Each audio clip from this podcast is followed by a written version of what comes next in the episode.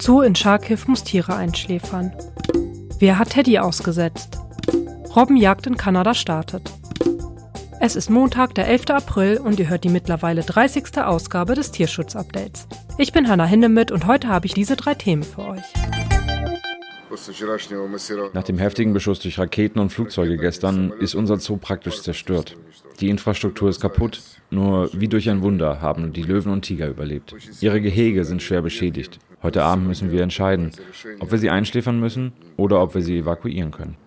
Vielleicht können wir ein paar kleine Panther und Jaguare retten, aber die meisten Tiere werden wahrscheinlich sterben. Das war Alexander Feldmann, Besitzer des Feldmann Ecoparks in der Nähe von Charkiw im Osten der Ukraine. Vor dem Krieg lebten in dem Privatzoo auf 140 Hektar rund 2000 Tiere. Doch seit dem 24. Februar steht Feldmann vor den Trümmern seines Lebenswerks, denn bei Gefechten und Luftangriffen wurde der Tierpark schwer getroffen.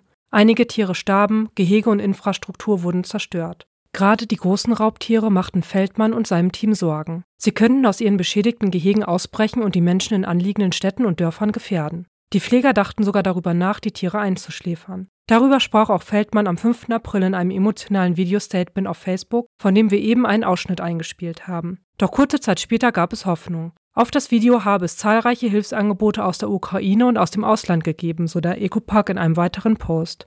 Bis zum Ende der vergangenen Woche konnten mit dieser Hilfe mehrere Löwen, Jaguare und Panther evakuiert werden. Feldmann und sein Team wollen die Rettungseinsätze fortsetzen, obwohl in der Region immer wieder Bomben fallen.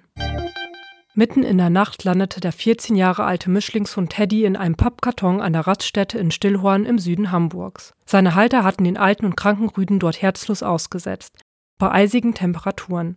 Eine Autofahrerin fand den Vierbeiner in der Nacht zum 1. April und brachte ihn umgehend ins Tierheim des Hamburger Tierschutzvereins. Teddys Zustand war so dramatisch, dass er eingeschläfert werden musste.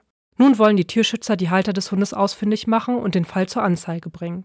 Deswegen bitten sie um Hinweise. Dass alte Hunde ausgesetzt werden, ist übrigens leider kein Einzelfall. Immer wieder entledigen sich Besitzer von ihren Tieren, sobald sie altersbedingt mehr Pflege oder teure Medikamente benötigen.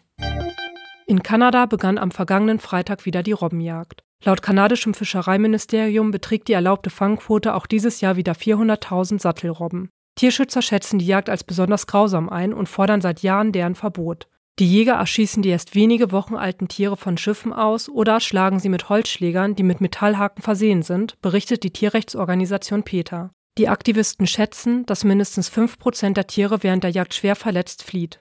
Trotz geringer Nachfrage haben Jäger in der vergangenen Jagdsaison nach Schätzung des IFAW etwa 26.000 Tiere getötet.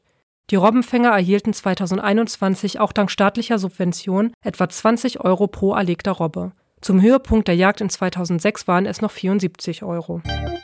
Und damit sind wir auch schon wieder am Ende dieser Ausgabe des Tierschutz-Updates angekommen. Vielen Dank fürs Zuhören. Eine neue Folge erscheint am Ostermontag, dem 18. April.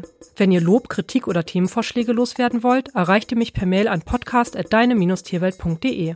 Ich freue mich auf eure Post. Habt eine tolle Woche und schöne Ostern. Bis zum nächsten Mal.